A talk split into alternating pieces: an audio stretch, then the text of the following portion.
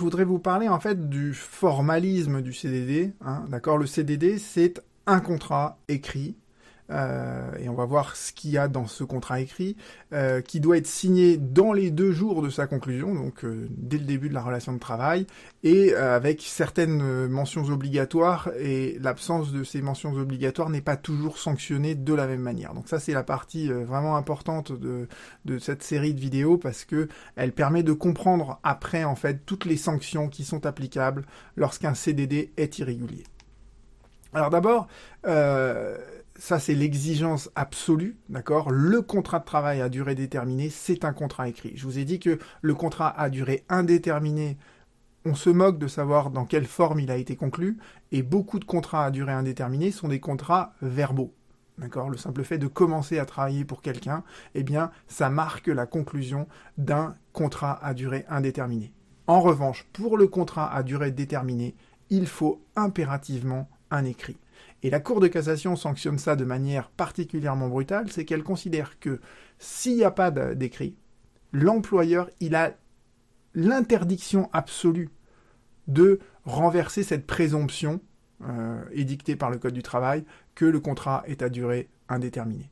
Donc ça, c'est ce qu'on appelle une présomption qui est irréfragable. L'employeur ne peut pas aller devant le juge en disant mais attendez, je vous apporte la preuve euh, par les échanges de courriels que j'ai eus avec le salarié qu'on était parfaitement d'accord sur le fait que c'était un contrat à durée déterminée. La Cour de cassation, elle dit peu importe tous les éléments de preuve que vous m'apportez, s'il n'y a pas un contrat de travail à durée déterminée écrit, c'est forcément un contrat à durée indéterminée.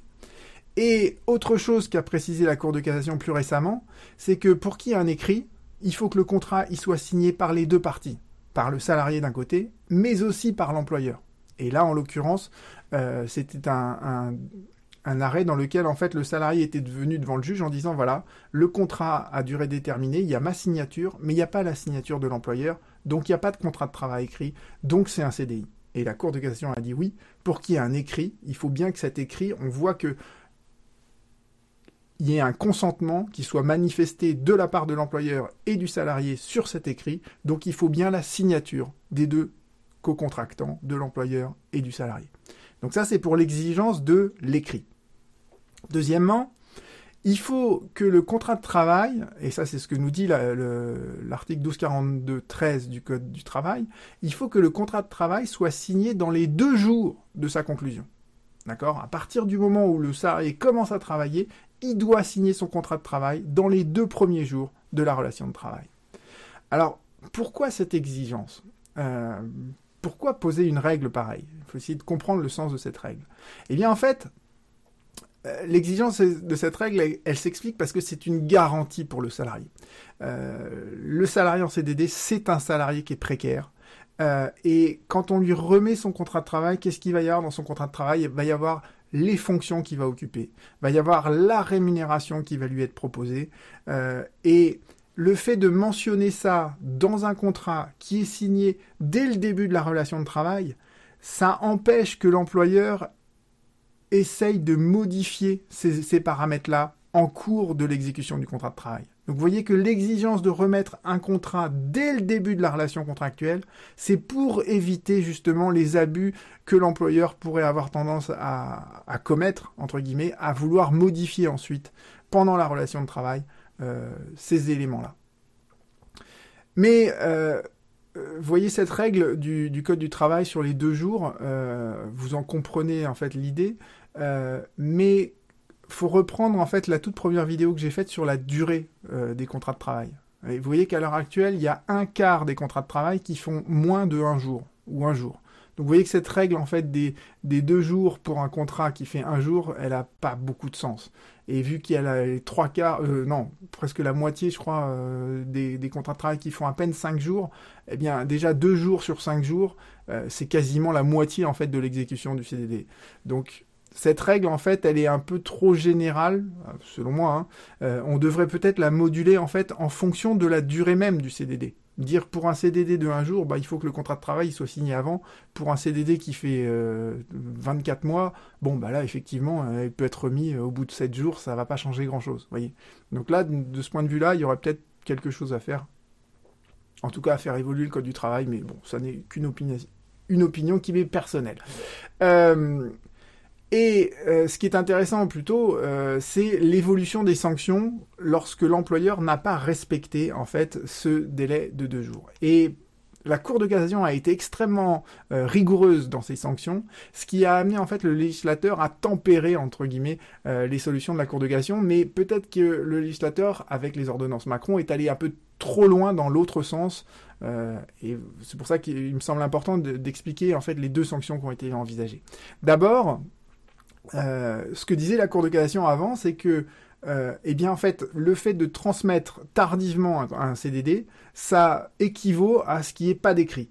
Donc, euh, vous voyez, si on transmet au bout de 4 jours, c'est comme s'il n'y avait pas d'écrit, donc c'est forcément un CDI, et donc on requalifie le CDD en CDI, ce qui est une sanction qui est assez lourde de conséquences pour l'employeur. Et euh, la Cour a dit ça pendant assez longtemps, et puis elle s'est rendue compte que bah il y avait des, salariés en CDD qui étaient un peu des pros du CDD, qui avaient compris cette règle, et donc qui, traînaient la patte, qui trouvaient toujours un moyen pour signer leur CDD qu'au bout de trois jours, et, euh, et, après ils allaient devant le juge en disant bah on requalifie tout euh, en CDI puisque j'ai signé au bout du troisième jour et pas et pas avant. Et donc là, la Cour de cassation a tempéré un peu ça en disant, bon, euh, on ne requalifie pas si l'employeur parvient à démontrer que le salarié était de mauvaise foi ou qu'il euh, a signé en retard avec une intention frauduleuse. Mais le problème de cette, euh, ce tempérament, entre guillemets, c'est que c'est une preuve qui est extrêmement difficile pour l'employeur de rapporter devant le juge qu'il y avait cette mauvaise foi du salarié ou cette intention frauduleuse. Donc, vous voyez que la sanction qui avait été retenue par la Cour de cassation, elle était extrême euh, pour des situations où parfois malheureusement les salariés étaient de mauvaise foi sans qu'on parvienne réellement à le prouver. Donc les ordonnances Macron, elles ont pris le contre-pied de tout ça. Et euh, désormais, en fait, qu'est-ce qu'on nous dit? Bah, C'est que le seul fait de transmettre le CDD à plus de deux jours ne permet pas, euh, cette, cette, circonstance à elle seule ne permet pas de requalifier en CDI. Euh, alors la question que certains se posent, c'est de savoir est-ce que euh, la sanction, euh, on pourrait quand même requalifier en CDD, le CDD en CDI si l'employeur attendait la toute fin en fait du CDD pour transmettre le contrat de travail. Euh, ça, ça n'a pas encore été tranché. mais en revanche, ce que nous dit la loi, c'est que le fait que le CDD soit transmis euh, en retard au salarié, euh, plus de deux jours après la conclusion du salarié, ça ouvre droit euh, à une condamnation de l'employeur pour des dommages et intérêts, et le maximum en fait de cette condamnation, c'est un mois de salaire. Alors évidemment, si le CDD fait un jour, vous, vous voyez des CDD très courts, la sanction de un mois, elle paraît importante. Euh, si en revanche le CDD il dure 24 mois et que le, contrat a été remis au salarié qu'au bout du 23e mois, euh, un mois de salaire, ça paraît là beaucoup moins important et beaucoup moins dissuasif comme sanction euh, vis-à-vis de l'employeur.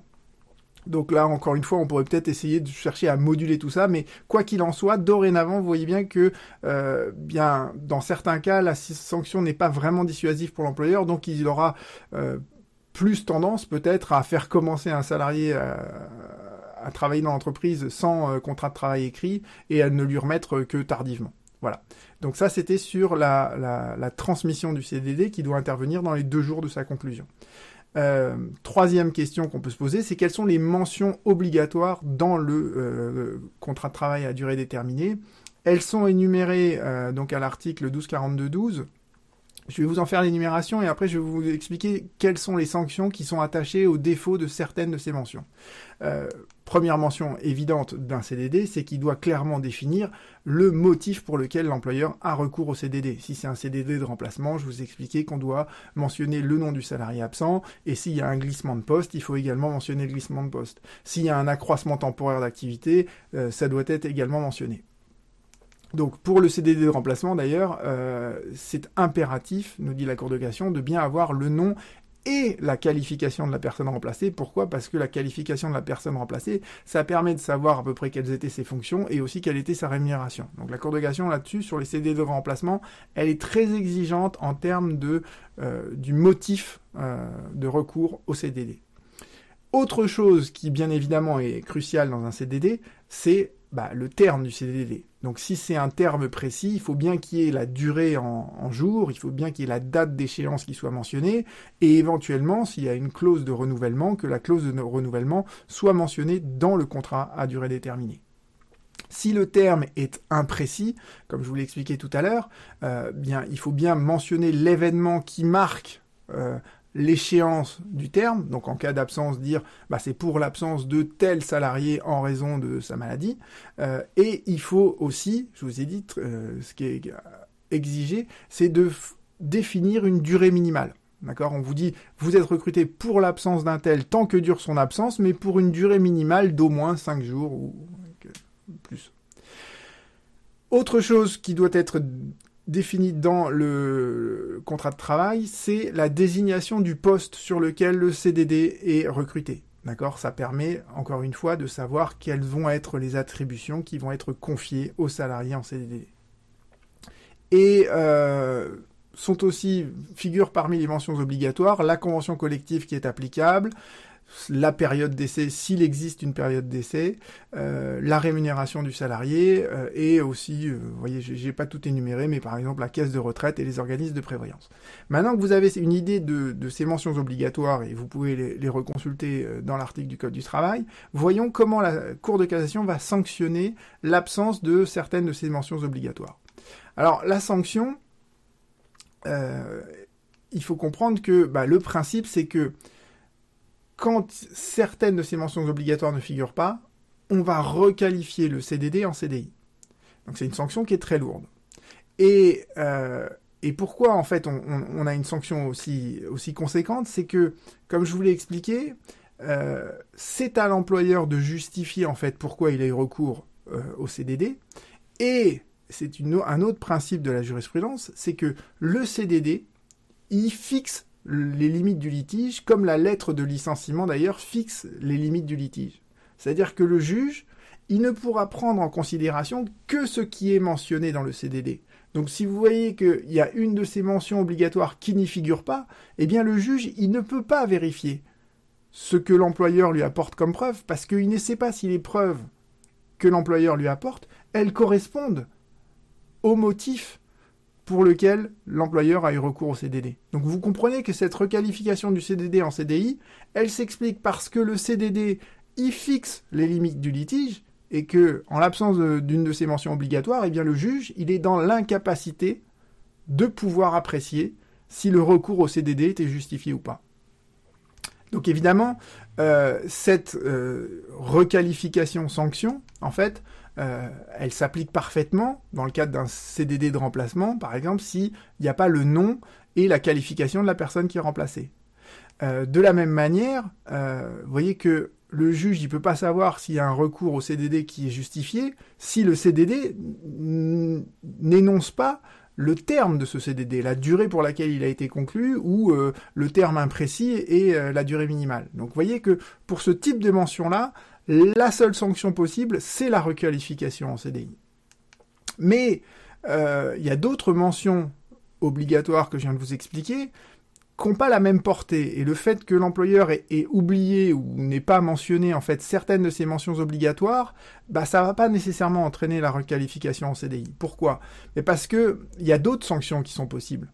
Par exemple pour la rémunération, elle doit être mentionnée dans le CDD, mais dès lors que les autres mentions obligatoires du contrat de travail permettent de savoir exactement quelles sont les fonctions que le CDD a été amené à, exécuter, quel était le poste sur lequel il a été placé, eh bien en fonction de ces informations-là, on va pouvoir déterminer quelle est la rémunération qui est applicable dans ce type d'hypothèse, quelle était la rémunération par exemple du, salarié en CDI que le salarié en CDD a remplacé, et on appliquera la même rémunération. Donc le principe d'égalité, en fait, euh, que le juge peut apprécier de manière assez précise suffit à euh, sanctionner en fait l'absence de d'informations sur la rémunération dans le contrat de travail à durée déterminée. Donc vous voyez que l'absence de cette mention de la rémunération dans le CDD, eh bien, elle peut quand même être sanctionnée sans qu'on soit obligé d'aller euh, jusqu'à la requalification du CDD en CDI. De la même manière, euh, dans un CDD d'usage, par exemple, l'employeur, on, lui reconnaît la possibilité d'apporter la preuve que le poste qui a été occupé par la personne en CDD était un poste par nature euh, temporaire. Donc là, vous voyez que on permet à l'employeur, même s'il n'a pas été suffisamment précis dans le CDD, de rapporter la preuve que bah, le contrat était euh, forcément temporaire, donc que le recours au CDD était justifié. Pour la convention collective applicable, eh bien là, la sanction, en fait, elle est assez simple, c'est que bah, l'employeur ne pourra pas se prévaloir de la convention collective applicable euh, si elle n'est pas mentionnée dans le contrat de travail. Donc si la convention collective, elle met à la charge du salarié des obligations, euh, bah, si l'employeur veut pouvoir se prévaloir de la convention collective, il doit la mentionner dans le contrat de travail. Et l'insuffisance du CDD de ce point de vue-là, elle se retourne contre l'employeur. Mais elle se retournera jamais contre le salarié parce que le salarié peut parfaitement démontrer devant le juge que, eh bien, l'entreprise, elle est soumise à une convention collective applicable et dans cette convention collective applicable, eh bien, le salarié a certains droits, eh bien, ces droits-là, il pourra les invoquer quand bien même, quand bien même la convention collective applicable euh, n'a pas été mentionnée dans le CDD. Et là, on applique le principe de faveur et je vous renvoie à mon autre vidéo sur ce point de, ce point de vue-là. Donc, vous voyez que le fait que l'employeur n'ait pas mentionné la convention, euh, convention, collective applicable, ça se retourne contre lui parce qu'il ne pourra pas s'en prévaloir, sans que ça puisse créer un préjudice au salarié qui, lui, pourra toujours invoquer les euh, stipulations plus favorables qui sont contenues dans cette convention collective. et dernièrement, par exemple, dernier exemple, la période d'essai on dit que c'est une mention obligatoire du CDD. Si l'employeur ne mentionne pas qu'il y a une période d'essai, bah, cette mention-là, elle se retourne contre lui puisqu'il ne pourra pas se prévaloir de l'existence d'une période d'essai et il ne pourra pas rompre le CDD pendant la période d'essai. Donc vous voyez que, euh, voilà, il y a certaines mentions obligatoires qui sont sanctionnés par la requalification du CDD en CDI. Pourquoi? Parce que bah, dans ce cas-là, le juge n'est pas en mesure d'apprécier si le recours au contrat à durée déterminée était légitime. Mais il y a d'autres mentions en fait qui sont sanctionnées différemment parce que, enfin, qui ne sont pas sanctionnées par la requalification du CDD en CDI, parce qu'en en fait, il y a d'autres sanctions beaucoup plus efficaces qui sont prévues par le Code du travail et qui sont générales d'ailleurs, euh, pas, euh, sont pas spécifiques au CDD, mais qu'on retrouve également dans le cadre du CDD euh, je pense notamment à la convention collective qui est applicable.